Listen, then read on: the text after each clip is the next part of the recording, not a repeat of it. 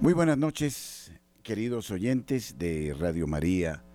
Mi cordialísimo saludo eh, en esta hora a ustedes que nos siguen en, nuestras estaciones de radio en Perú y en Colombia.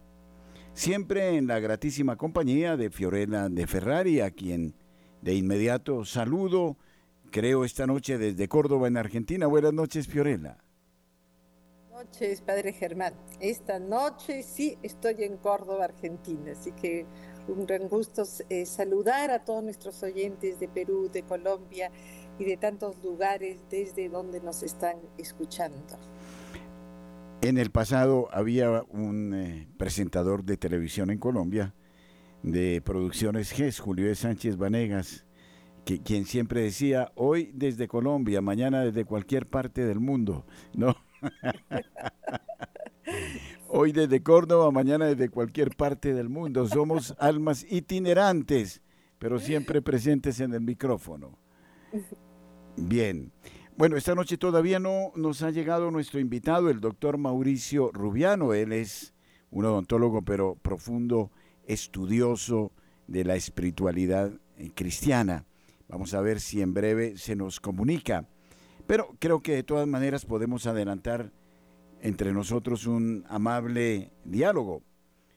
Sí, creo que eh, la situación, bueno, ya creo que está el doctor Mauricio Rubiano el doctor Mauricio nos ha acompañado desde hace ya más de 25 años ah, con Radio María, un hombre que se ha dedicado a estudiar la historia de la espiritualidad cristiana. Me parece, Fiorella, que en estas épocas en las que todo se conceptualiza, eh, todo pasa por la criba de la razón, eh, en términos de teología, es muy importante, sin duda, hoy eh, volver a los grandes místicos que quienes nos hablan ya no desde una experiencia puramente especulativa, sino desde la experiencia del encuentro vivo con Jesucristo. Por eso he querido invitar al doctor Mauricio. Buenas noches, doctor. Buenas noches, padre. ¿Cómo está? Fiorella, buenas noches. Qué alegría verlos. Muy bien, eh, doctor Mauricio. Usted siempre nos ha dado esta cátedra de espiritualidad en Radio María.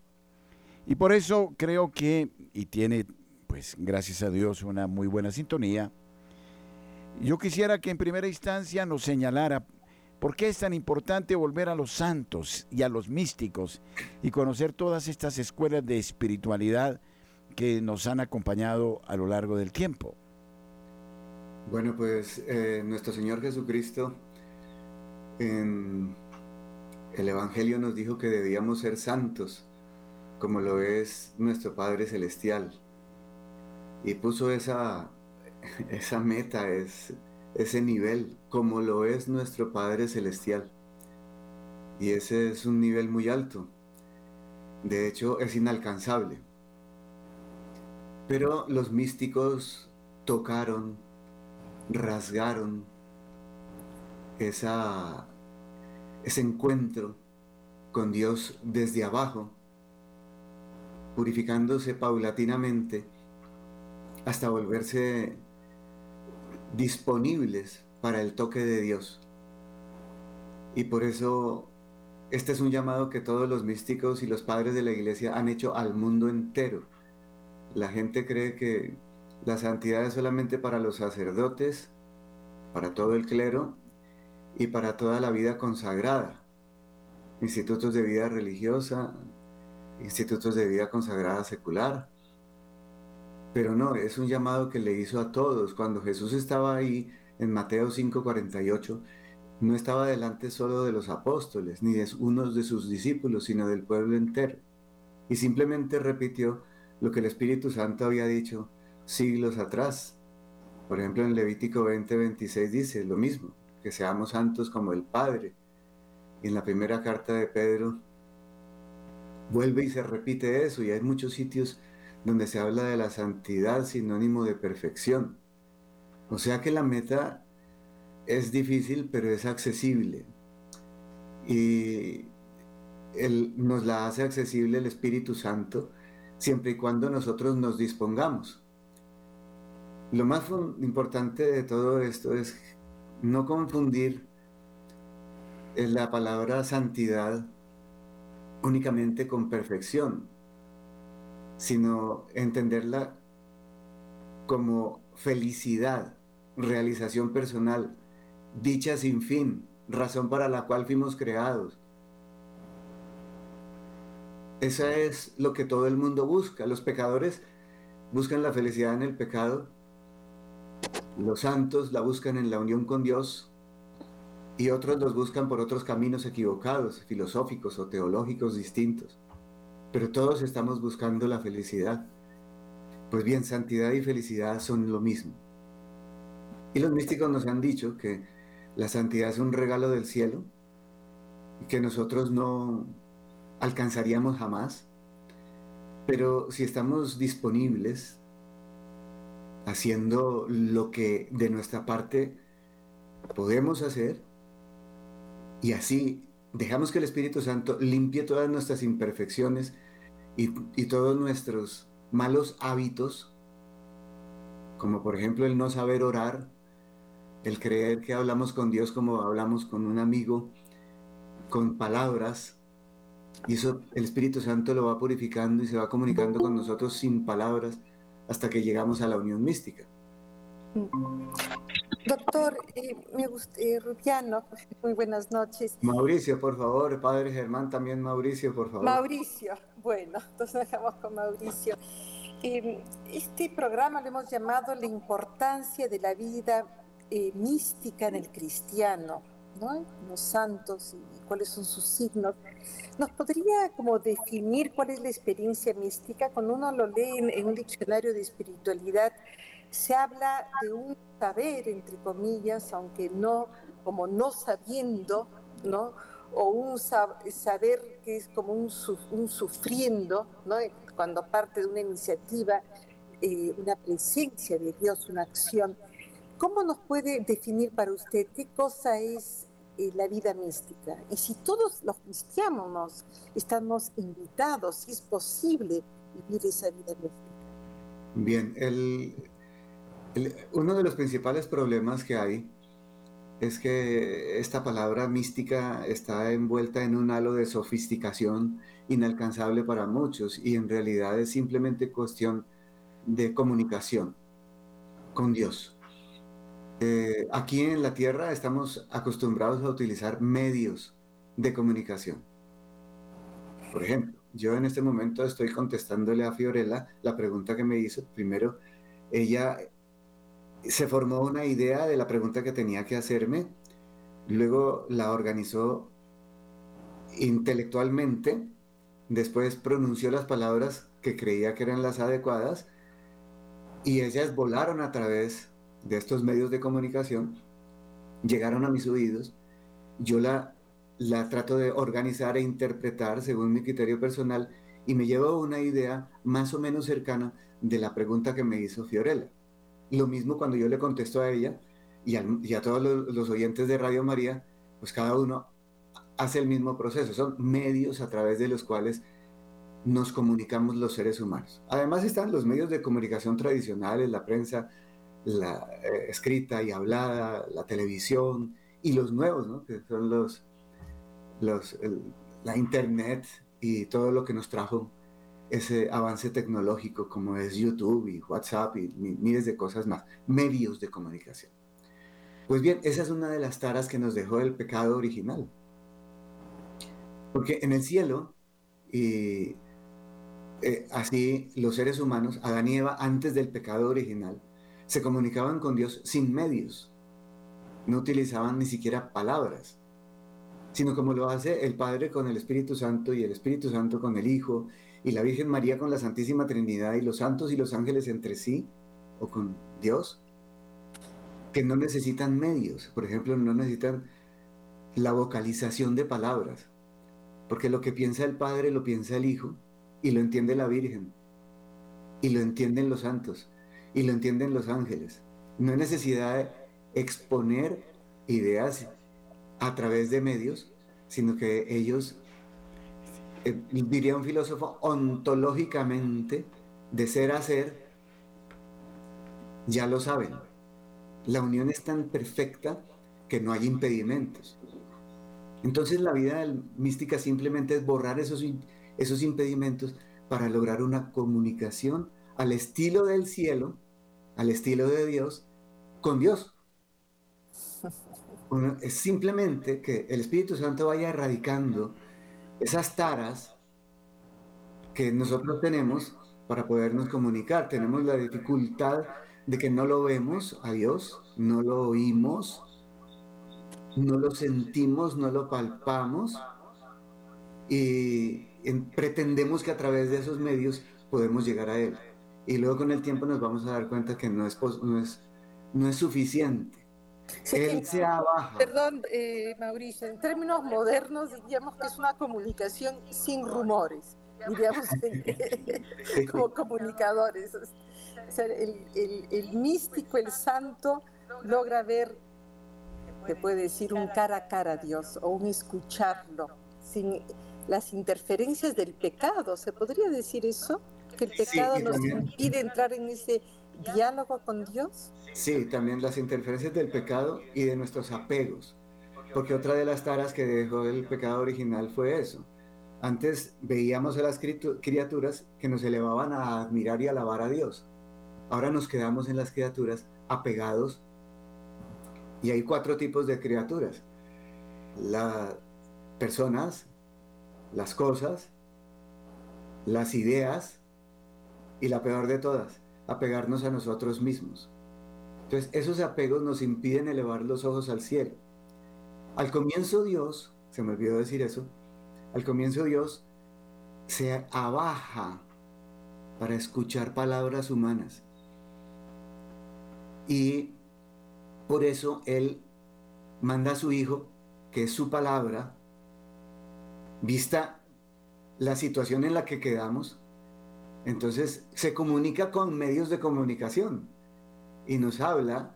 Y Moisés empieza a escribir el Génesis y, y, termina los 73 libros de la Biblia, San Juan, en el año 110, con el punto final a la palabra de Dios. Y ahí, ahí está expresada toda la palabra para que nosotros la podamos entender. Y con base en eso podemos elevarnos e ir borrando los impedimentos que ponemos para que el Señor se nos comunique y nos llene de sí y nos empiece a hacer felices aquí. Y empecemos a degustar como en un supermercado, cuando le ofrecen a uno algo para degustar, a probar, a ver si lo queremos comprar. Empezamos a degustar las delicias del cielo. Bien, yo quiero, mm, Fiorella, eh, Mauricio. Padre Germán, está escuchando. Vamos a ver. Sí, eh, quiero, eh, quiero, mm, Fiorella y Mauricio, que toquemos otro ángulo en la vida mística. Hoy estamos escuchando desde la filosofía y desde la teología posturas que son desde lo meramente intelectual, eh, son eh, posturas eh, em, hipotéticas o de repente muy osadas en torno a los contenidos de la verdad de Cristo y de su revelación. ¿No cree Mauricio que sea importante rescatar ahora a los místicos que no especulan, sino que nos hablan de un encuentro vivo y eficaz con Jesucristo en esta época? ¿Y por qué se habla tampoco de los místicos eh, en eh, estos tiempos?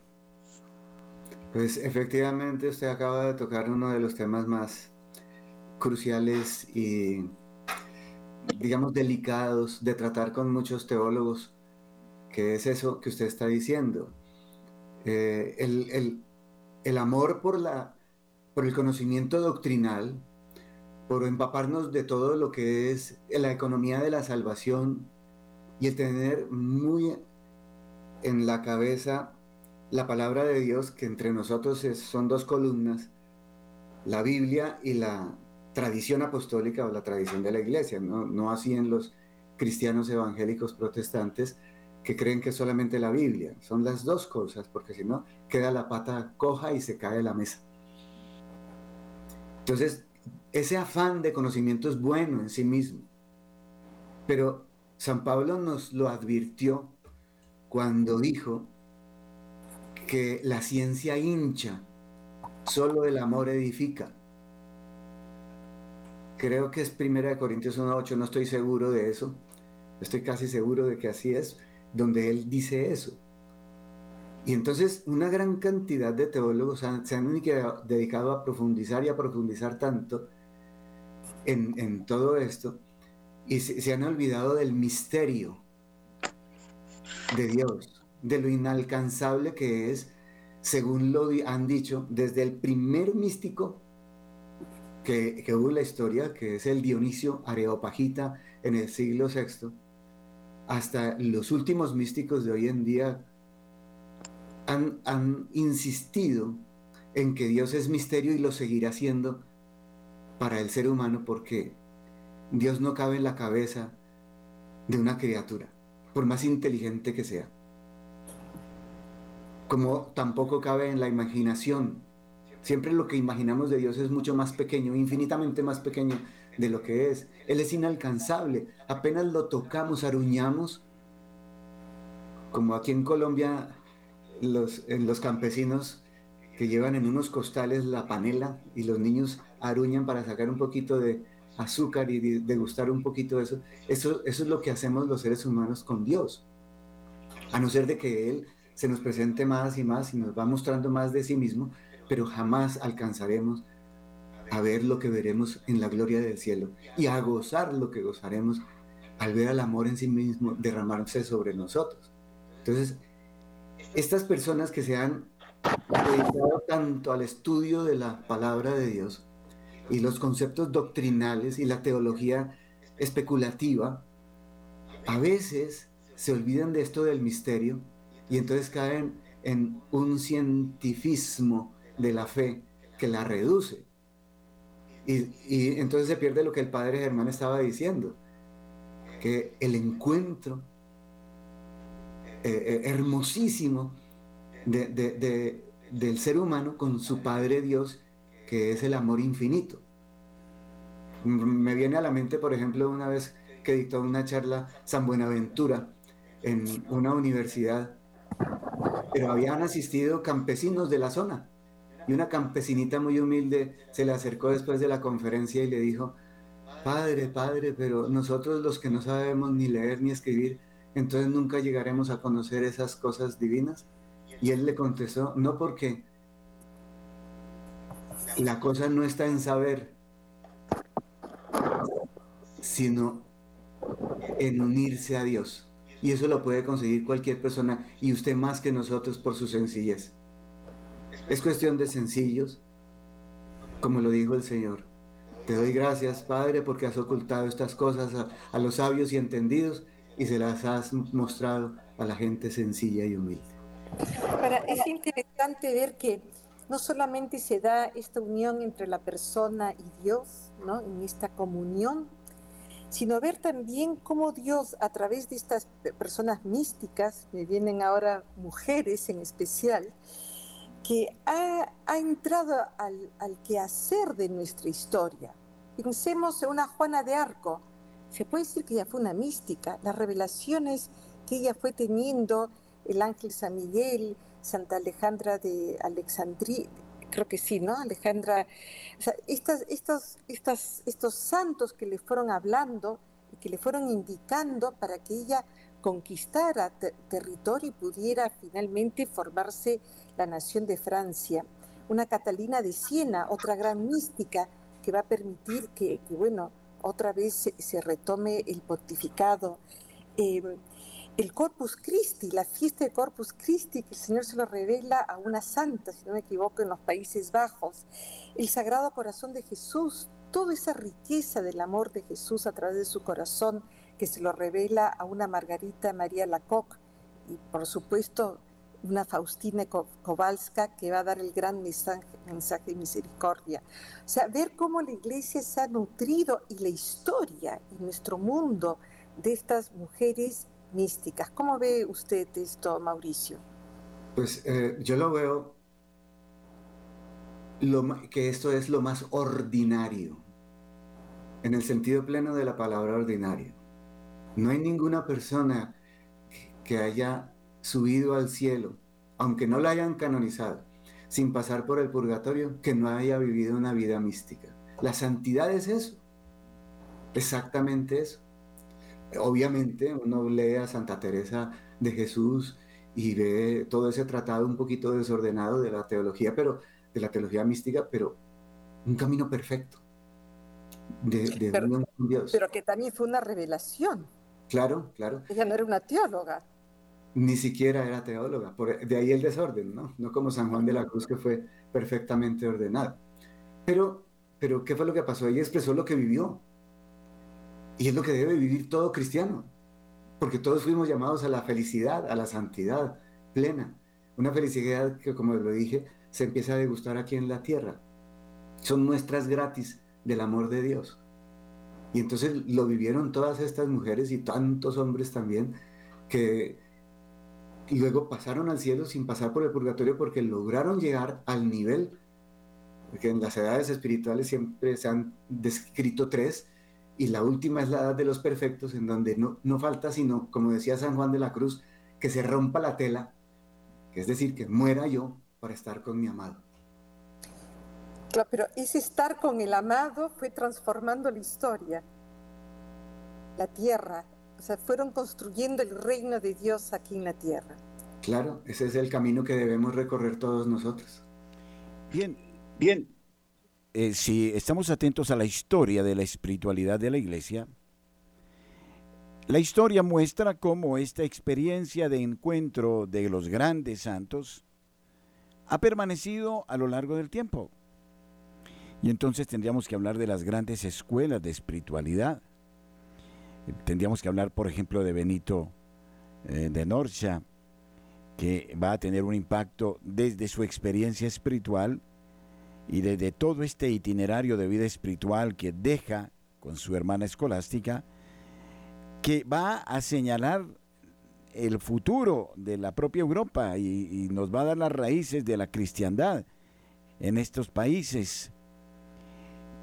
Entonces, em, y podríamos hablar de otras grandes épocas, de la época de Francisco de Asís o de Domingo de Guzmán y de la época de oro de Teresa de Ávila Juan de la Cruz, donde se demuestra que, el, que la vida de Dios no está ausente de la historia. Y creo que una de las graves crisis de la época es que se pretende hacer una cultura sin Dios, que es absurda cuando se ha demostrado por los grandes místicos que efectivamente Dios participa y deja unas raíces profundas que prosiguen el acto redentor de Cristo en estos grandes santos.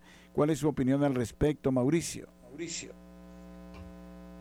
La mm, ciencia moderna, sobre todo en neurología, ha tratado, me atrevo a decir que arrogantemente e irrespetuosamente, de poner detectores eh, parecidos a cuando le hacen a uno un encefalograma en la cabeza, en algunos místicos que se han prestado para que les hagan eso, esas pruebas, a ver qué es lo que está ocurriendo, si es que se lo están imaginando o qué. Y esto resulta risible porque todas las investigaciones científicas que hay acerca de la felicidad del ser humano siempre que adolecen de precisamente y no ser capaces de comparar una experiencia mística con las experiencias más placenteras que pueda haber aquí en la Tierra. Ni a, ni a nivel biológico, ni a nivel psicológico se puede experimentar una, felicidad y, y, un placer, así tal cual lo digo, un placer más elevado que el encuentro de una criatura con su creador que la ama. Y entonces, como decía lo que decía el padre Germán, digo que esto se convierte en algo que produce risa, porque la diferencia es abismal. Es la diferencia entre lo eterno y lo temporal. Es la diferencia entre la plenitud y la pequeñez de la criatura. Y es a lo que estamos llamados. Tanto es así que por eso el Evangelio se llama Evangelio, la buena noticia. Estamos hechos para cosas muy grandes que ni siquiera alcanzamos a imaginar.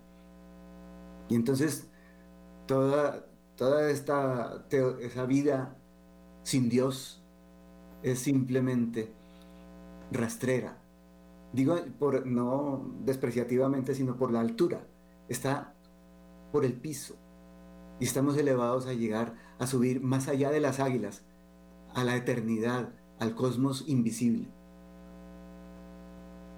Estamos muy lejos de eso. Y el Espíritu Santo ha hecho eso en todas las épocas, desde San Juan, el apóstol y evangelista, que lo llaman el místico de los cuatro evangelistas, por la elevación con que empieza y con que termina sus escritos, toda la teología mística, como nos dijo el padre Germán, el siglo XIII con Santo Domingo de Guzmán y San Francisco de Asís, antes también estaba San Benito de Nurcia y su hermana escolástica, San Juan de la Cruz y Santa Teresa de Jesús, y tantos que hay hoy, ahí ustedes ven ahí a San Pablo de la Cruz en el siglo XVIII, que enseñó toda, el gran místico del siglo XVIII.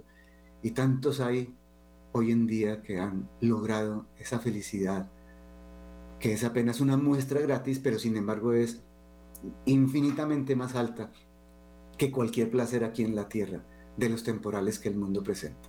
Así que estamos muy lejos de las personas que piensan que la felicidad es posible sin, sin Dios, sin el encuentro con Dios.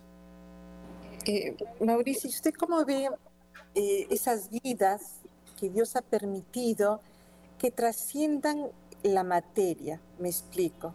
Una Marta Robin, esta mística francesa que muere, me parece en el inicio de los 80, eh, una Picarreta, que ya es beata en Italia, que también es del siglo pasado, que vivieron de la Eucaristía. Tanto Marta Robán solamente vivió de la Eucaristía, quedó totalmente paralizada en una cama 60 eh, años sin poder moverse. ¿Cómo interpreto? ¿Por qué Dios permitirá estas experiencias de personas que como que van más allá de las necesidades materiales. Precisamente por eso, para que pongamos los ojos más arriba, para que veamos que... Voy a hacer una pequeña explicación. El ser humano se maneja en tres planos. El plano biológico, que es el más bajo. En segundo lugar, el plano psicológico. Y el más elevado, el plano espiritual. En el plano biológico están pues, los interoreceptores y los exteroreceptores y los órganos de los sentidos, como vemos, como vimos, como captamos lo que está a nuestro alrededor. El segundo plano, que es el, psicológico, es donde están las sensaciones, las emociones, los afectos, las tres potencias del alma que son memoria, inteligencia y voluntad, la imaginación y la fantasía. Y me falta uno en este momento porque son nueve, pero bueno, ya sabemos de qué se trata la, psicología. Y por último viene la espiritualidad. Cuando hay cambios en la espiritualidad, eso se derrama sobre la psicología y a veces se derrama hasta la biología.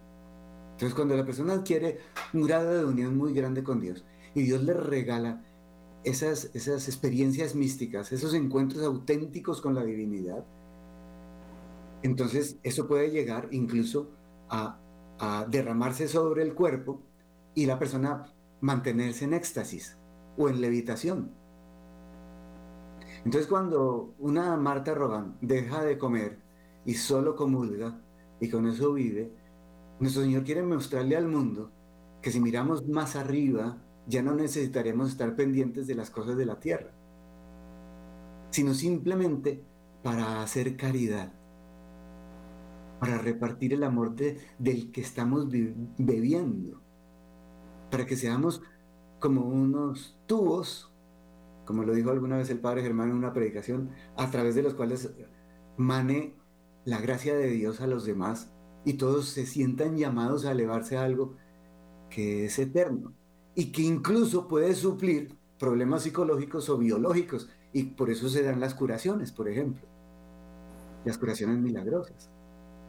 Porque ya se derramó sobre el cuerpo la gracia y produjo esos efectos que quería el Señor para esa persona, según lo determina su infinita sabiduría desde la eternidad, porque no a todos les conviene para su proceso de elevación espiritual hasta el encuentro con Dios. Unos lo necesitan, otros no lo necesitan, pero conviene que se haga esa manifestación para que otros se conviertan. Y hay unos que lo, simplemente la viven porque el Señor, esa es la razón más sobrenatural, perdón que lo diga con estas palabras tan duras y tan bajitas, porque al Señor se le dio la gana. Es así. Bueno, también yo lo he pensado así, porque elige a uno y no a la otra, ¿no? Simplemente sí, él elige. Bueno, bueno, en esto de la mística, eh, eh, eh, este es un campo vastísimo, sumamente hermoso, que la iglesia debería dar a conocer porque, bueno, Mauricio lo ha hecho durante 20 años con lujo, verdaderamente, con, con total profundidad. Pero, a ver, por ejemplo, hay una discusión mm, que la enfrentaba mucho San Juan Pablo II entre fe y ciencia, ¿no? Y le afanaba mucho mostrar cómo la ciencia no reñía con la fe ni la fe con la ciencia.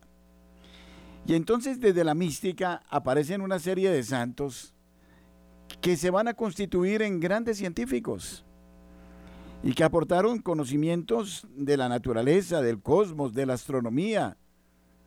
Bueno, voy a citar a la que de repente está más de moda por estos días, a Hildegarda de Bingen, doctora de la iglesia, quien desde los 12 años entra a un monasterio, aunque era noble no sabía leer ni escribir, y sin embargo nos va a dejar un legado de su experiencia de encuentro con Dios, que si bien asume todo un carácter teológico también, asume todo un carácter científico que se está demostrando válido en nuestros días. Y entonces ella llegó a ser poetisa, escritora, como lo fue Teresa de Ávila, que desde su experiencia mística se constituye en eh, la gloria de las letras castellanas, ¿no?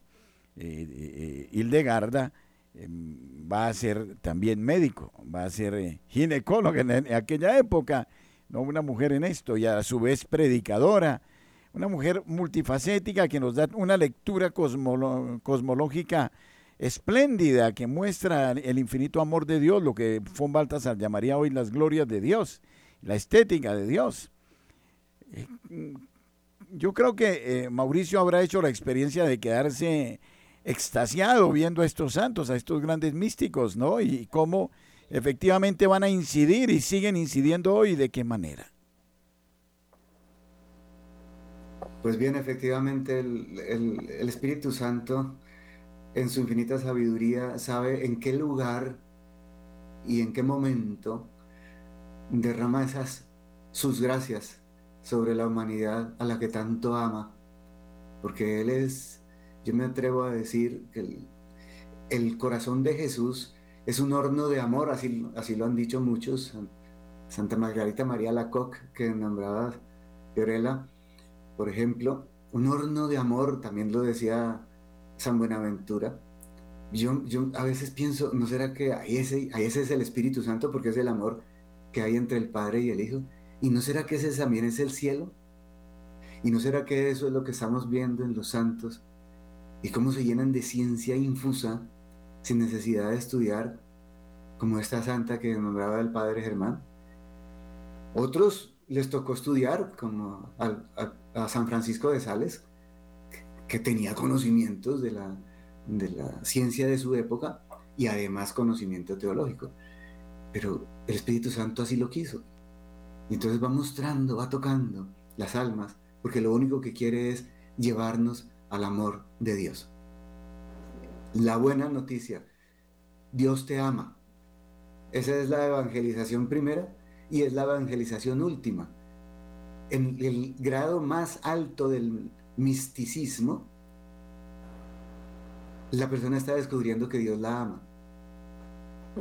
Y por eso los científicos deben ser llamados como los campesinos, como los iletrados, como los filósofos. Todos, los, tantos grandes tecnólogos que hay en la época de hoy, también deben ser llamados al amor de Dios. Entonces, todo lo que hace el Espíritu Santo es sapientísimo y en determinado momento lo produce. Y en determinados lugares lo produce, aunque después los vuelvan universales, en determinado momento y en determinado lugar pusieron su granito de oro para sembrar allí una semilla de santidad. No solo de salvación, porque es que la mística lo que busca principalmente es la santidad. Voy a hacer un, resumen de todo. Por ejemplo, eh, eh, eh, en la vida espiritual hay tres etapas. La vida de los principiantes, la de los avanzados y la de los perfectos. El principiante, por ejemplo, busca sanación. El avanzado busca salvación. Y el perfecto busca santificación. Pero sin duda creo que una de las cosas interesantes de los místicos es que ante todo fueron enamorados, no sé, yo revalúo mucho hoy el concepto de santidad, voy a ser atrevido. Se nos dice siempre hay que ser santos, santos, santos, santos. El Concilio Vaticano II, tenemos una vocación universal a la santidad. Pero de tanto hablar de santidad, no, no entendemos fácilmente qué es la santidad. Tal vez los místicos nos enseñan que antes de ser santos hay que ser enamorados y en, eh, dejarnos enamorar por las perfecciones divinas, que son tantas y tan maravillosas. Y esto le sucedió a Teresa, basta leer toda su poesía, ¿no? Y tan alta vida espero que muero porque no muero, no me mueve mi Dios para quererte, el cielo que me tienes prometido, ni, la, ni el infierno tan temido para dejar por ello de ofenderte, muévenme tus llagas, tus afrentas, tu muerte. Es decir, son enamorados. Yo creo que en eso también nos dejan toda una enseñanza de espiritualidad que deberíamos asumir. Francisco de Asís, ¿qué decir de Francisco? Un, eh, lo arrebatado en el alma del amor divino. Bueno, ¿cómo equilibrar esta vida espiritual para no caer en un rigorismo de carácter jansenista y para tampoco caer en un relativismo donde todo cabe y todo se permite y nada es pecado, cuando los místicos nos muestran una relación distinta que les armoniza su vida y de qué manera? Pues la respuesta está en las primeras palabras que usted acaba de decir, Padre Germán. Eh, es que yo veo que usted es muy sagaz. ¿Por qué? ¿Por qué? El, el, amor, el amor, el amor es lo único que importa.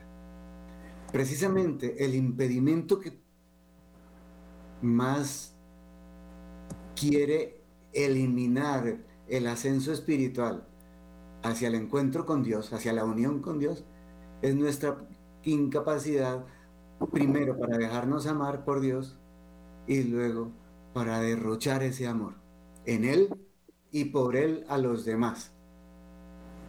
Entonces, cuando la teología mística me ha elevado a mí a determinado altura y yo me empiezo a apegar a las espiritualidades determinadas o a los carismas determinados, el Espíritu Santo se aleja y me abandona o parece abandonarme para que yo ya no busque mi satisfacción, sino la suya. Y ahí es cuando comienzo a amar, porque antes me amaba a mí mismo en Radio María lo he dicho muchas veces, siempre buscamos a Dios para que nos solucione problemas inicialmente. Y tras tal vez la conversión nació de allí. Pero después hay que seguir subiendo para encontrar el amor. Porque el Espíritu Santo, sí, como decía San Pablo, primero nos da leche, porque no, no admitimos alimento sólido, pero después nos facilita el poder masticar y deglutir y saborear y ganar el alimento sólido, que es el encuentro con Dios. Entonces, inicialmente lo que tenemos que hacer es desapegarnos de nuestro propio amor. Amor propio, como lo dicen varios padres de la iglesia, es lo contrario al amor de Dios. Entonces, al comienzo Él nos conquista con esos dulces, con esos confites, con esos eh, sabores agradables, pero luego se aleja para dejarnos desolados, esa es la palabra que usan todos los místicos, desolados y, perplejos, porque decimos, pero ¿qué hice mal? O incluso, sé que hice mal porque no estuve a la altura del amor de Dios. Es lógico que Él sea parte de mí. Y, y es la tragedia más grande que San Juan de la Cruz describe como horrorosa, espantosa, son los adjetivos que utiliza, porque se siente el alma cautivada por el amor de Dios y abandonada por Él. Y entonces la persona en ese momento de cruz y de sufrimiento que llaman la noche oscura del espíritu, en ese momento aprende y descubre que se estaba amando más a sí misma y, que buscaba a Dios era por buscar esos gozos y deleites espirituales pasajeros que nos llevan a la unión con Dios y que lo alejan del camino del encuentro con el amor. Entonces, el, la persona que contestado esto, la persona que busca el amor y busca al amor en, por sí mismo, no, no por él, sino por el amor, para amarlo, para complacerlo, para consolar a Jesús, para servirlo, para glorificarlo, para ayudarlo a salvar personas, para, para ayudarlo a santificar a todos los bautizados. La persona que ya olvida sus propios intereses y se dedica a eso, está amando y entonces ama hasta en su labor profesional, común y corriente. Y cuando va a hacer mercado, y cuando va a cocinar, y, cuando va a barrer, y cuando va a vestirse, y cuando se cepilla los dientes, y cuando sale a la calle, y cuando va a una reunión familiar, o cuando ve un poquito de televisión, todo está empapado en la presencia de Dios para darle gloria al Padre, ayudarlo a salvar y a santificar personas. Entonces ya queda centrada la meta y todo lo demás confluye hacia esa misma meta. Mauricio, muchas de las personas que nos están escuchando son personas creyentes que practican una vida dentro de la iglesia, que asisten a los sacramentos. Hay una acción del Espíritu Santo en ellas. ¿Cómo usted recomendaría una dirección espiritual? Y no, hay, no es que uno diga, es que no hay sacerdote. La realidad es que faltan sacerdotes en nuestra iglesia y más hoy, hoy en día. ¿Cómo podría aconsejar a estas personas hacer eh, un camino espiritual? ¿Cómo, ¿Cómo buscar una ayuda? Porque necesitamos, especialmente en esos tiempos de, de desolación, de crisis, o cuando el Señor en su bondad nos quiere llevar por una larga noche oscura o por un largo desierto, y, donde uno no sabe ya en el desierto por dónde irse a la derecha o a la izquierda. ¿Cómo recomendar a estas personas a encaminarse? Yo sé que Dios al final nunca nos abandona porque Él es luz en nuestras vidas y nos va conduciendo, pero ¿cómo, cómo seguir ese camino? Bueno, en primer lugar hay, hay dos, dos técnicas que no pueden faltar ni la una ni la otra. La primera es personal. La segunda es la dirección espiritual que tú anotaste. La primera es personal, es, consiste en la siguiente. El primer paso, el más difícil de, llevar a cabo, es, es, esto. Lo voy a decir en una sola frase. quisiera que, que se grabara en la mente de las personas, pero también que se entendiera profundamente qué consiste la frase. Es hacer conciencia de con quién estamos hablando. Hacer conciencia de con quién estamos hablando. Si yo me represento con mi imaginación, porque al comienzo la necesito para encontrarme a Dios, aunque no sea el camino que me lleve a Dios, ese camino lo tengo que recorrer para descubrir que tengo que coger por otro camino. Lo mismo pasa con la lucubración mental, como decía el padre Germán hace un momento. Hay que analizar y extasiarse con los atributos divinos hasta que eso también se agote. Y con los sentimientos hasta que ellos se agoten. Pero para que este camino sea más rápido, para que esos tres caminos se agoten rápidamente, mi principal eh, recomendación es que la persona haga conciencia de la presencia de Dios. Entonces se imagina, por ejemplo, a Jesucristo de 1,78 de estatura, según lo dice la, la, la, la la sábana de Turín dice que tenía unos 78 de estatura y que tenía 33 años, con su barba majestuosa y con su mirada amorosísima, tiernísima, misericordiosísima, y me lo represento enfrente mío. Y si eso no produce en mí un efecto, un impacto de sorpresa, de temor, a la vez que de amor, todavía no he tenido un encuentro auténtico con nuestro Señor.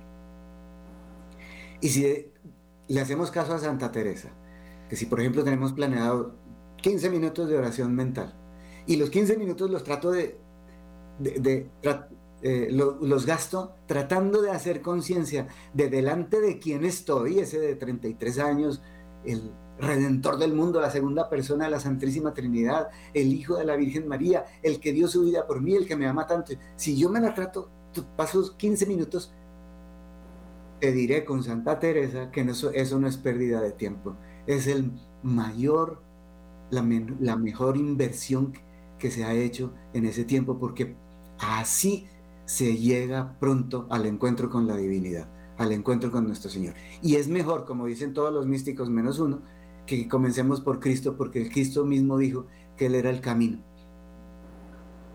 Si se empieza por la Santísima Trinidad, uno se cae, uno se cae. Entonces comencemos por la, la figura amorosísima de la humanidad perfectísima de nuestro Señor Jesucristo, que también es Dios. Ese es el primer Y el segundo es el que tú decías, el de la dirección espiritual. ¿Cómo conseguir un buen director espiritual? Primero, orando mucho. Todos nosotros los católicos debemos recordar que no somos pelagianos ni semipelagianos y que no conseguimos nada con nuestro esfuerzo personal solo. Necesitamos la ayuda de Dios, incluso para empezar. Entonces la oración de petición, pero no de pedir la, lotería, ni la casa, ni la novia, ni el novio únicamente, sino principalmente la, la unión con Dios. En este caso, conseguir un buen director espiritual. Segundo, tener una intención clara de querer hacer la voluntad de Dios. Y tercero, ensayar. Este sacerdote, esta persona que es tan espiritual, y, buscar entre esos personas de vida interior, que se nota en su mirada, en el amor y en la serenidad con que viven. Y entre esos, ensayar, digamos, escojo tres, y le cuento cosas de mi alma. Aquel que vea yo que dé una de estas dos muestras, ese es el que el Espíritu Santo quiere que yo que me dirija a mí. ¿Y cuáles son esas dos muestras? Que acierta al juzgar mi espíritu o que sus consejos me hacen avanzar rápido hacia la perfección, hacia la unión con Dios, hacia el amor, como decía el Padre Germán. Entonces, ese va a ser mi... Han dado buenas pautas, sí. Padre Germán, no nos quedan muchos minutos, ¿sabes? Porque sí, porque acá, máximo siete minutos tenemos que, finalizar nuestro programa. ¿Qué te parece si invitamos a nuestros oyentes a, a comunicarse con Mauricio si quiere hacerle una pregunta? Para, eh, para quienes nos están escuchando en el Perú, pueden llamar al 01, los que están fuera de Lima, 2048 720, 2048 720, o escribirnos al 914 05 11 En la ciudad de Bogotá, este es nuestro número telefónico. 746-0091, 61 746 0091 para quienes deseen llamarnos. Y si alguien quiere hacer uso del WhatsApp también, vamos a disponerlo esta noche.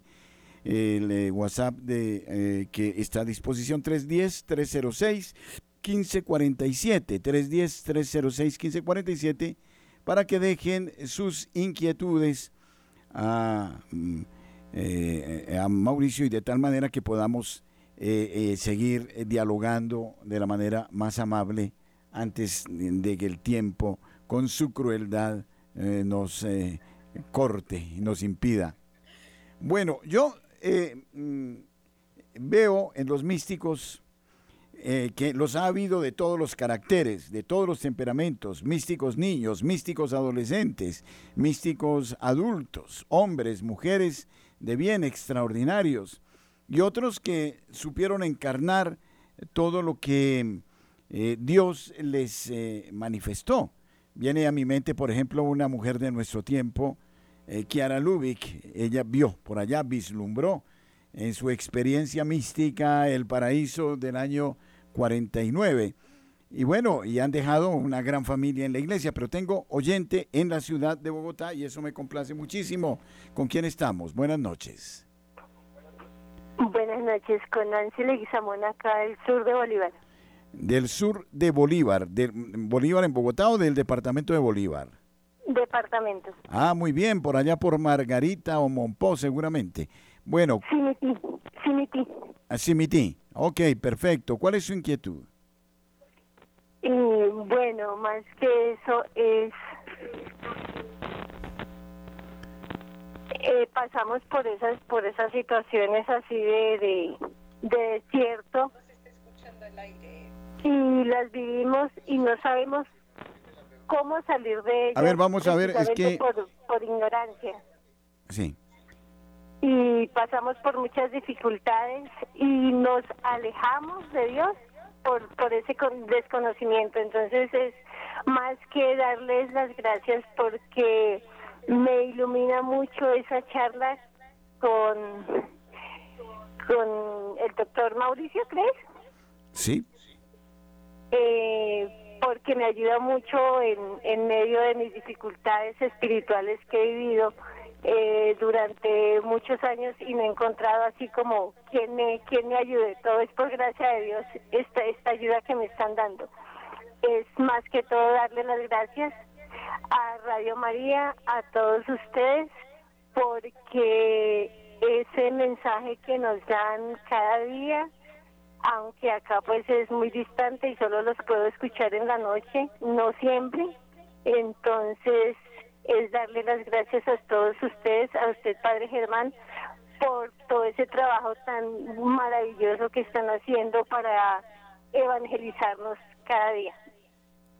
Gracias a usted desde Simití, en el sur de Bolívar. Eh, no sé, Fiorella, si tenemos, ya algún... No, no, no, estamos recibiendo de Perú eh, ninguna llamada ni, ni inquietud por WhatsApp.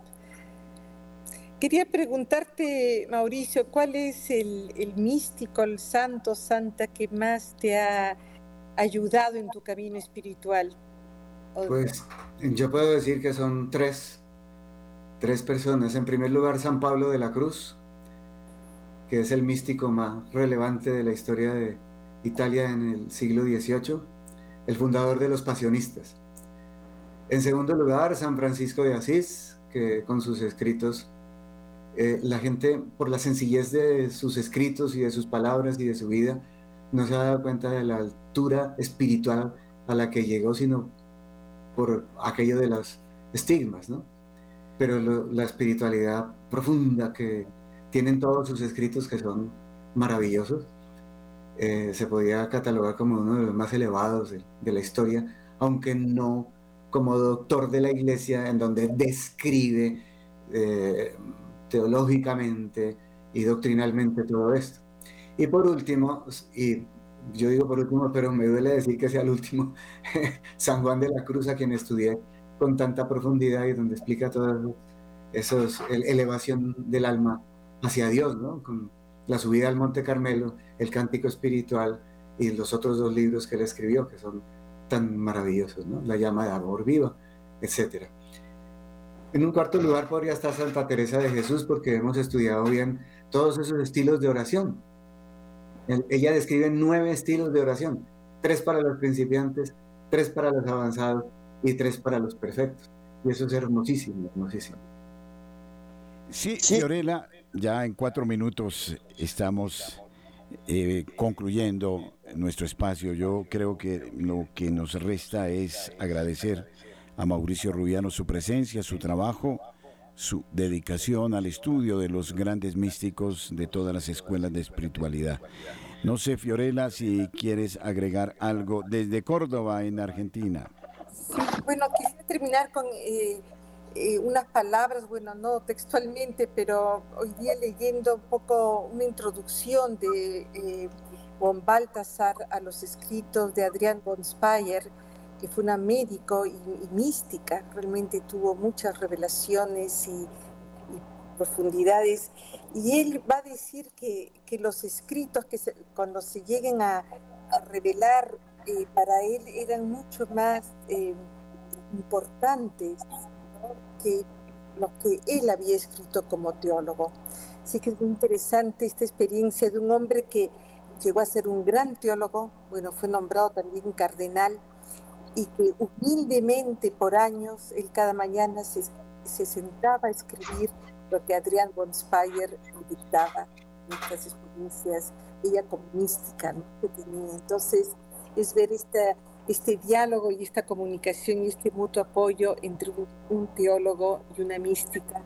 Yo creo que es un modelo muy bonito. Yo lo llamo, yo lo llamo Fiorella el gran ladrón de la mística von Meyer, ¿no? Y con base en eso hizo, hizo, hizo mucha teología altísima, pero se la debe todo a esta gran mística o en gran parte.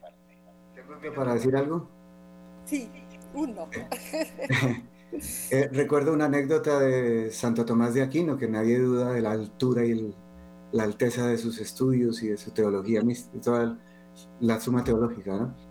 Dice que después de una experiencia mística que vivió, que seguramente no fue la primera, sino más bien de las últimas, quedó tan extasiado al ver al Señor y al, corroborar todo lo que había escrito y, y ver que, lo, que todo lo que había escrito era tan poquito, dijo, que eso le parecía que era un montón de paja. Entonces, eso es lo que nos espera y eso es lo que tenemos que conseguir dejándonos guiar por el Espíritu Santo, que el trabajo no es nuestro, es un regalo del cielo que vendrá si nos mantenemos en gracia de Dios, recibiendo los sacramentos y orando, charlando en su presencia principalmente. Germán, ¿quieres cerrarle el programa, por favor? Bueno, muchísimas gracias a Mauricio, a Fiorella. Hemos afrontado un tema que es apasionante porque creo que nos abre una puerta a vetas inagotables de riqueza espiritual, a testimonios vivos de la acción del Dios uno y trino en la tierra que nos motivan a ser mejores. Hasta siempre. Felicidades. Hasta pronto. Mi cuerpo el alivio de sus malestares